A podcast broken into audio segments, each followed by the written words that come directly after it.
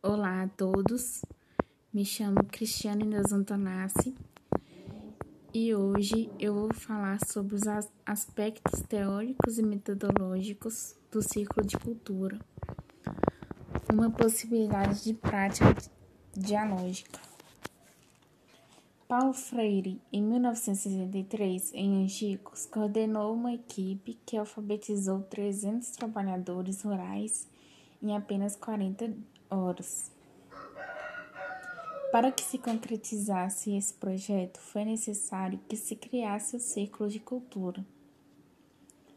Segundo Freire, em seu livro Educação com Prática da Liberdade, o círculo se constitui em um grupo de trabalho e de debate. Seu interesse central é o debate da linguagem no contexto de uma prática social livre e crítica que não podem se limitar às relações internas do grupo, mas que necessariamente se apresentam na tomada da consciência que este se realiza de sua situação social. Os círculos de cultura foram um complemento da alfabetização em 40 horas. Os trabalhadores rurais discutiam os problemas que faziam parte de suas vidas para que se conseguisse fazer uma atividade de associação e cooperação. O ponto de partida para o trabalho no círculo de cultura está em assumir a liberdade e a crítica como modo de ser do homem. O aprendizado dos trabalhadores dentro deste círculo de cultura foi extremamente rápido, pois não são necessários mais de 30 dias para alfabetizar um adulto segundo a experiência brasileira. Deste modo, cabe ao coordenador apresentar, antes de dar início à alfabetização, algumas imagens sem palavras que propiciam debate sobre as noções de cultura e de trabalho. Os resultados obtidos, 300 alfabetizados em cerca de 45 dias, impressionaram profundamente a opinião pública e a aplicação do sistema pode estender-se já agora sob o patrocínio do governo federal a todo, todo o território nacional.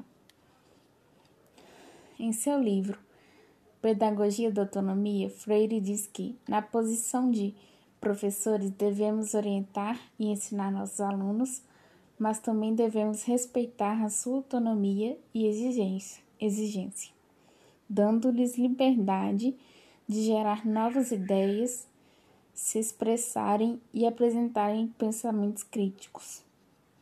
Se os professores motivarem os alunos a terem curiosidade, eles terão a liberdade para aprenderem à sua maneira.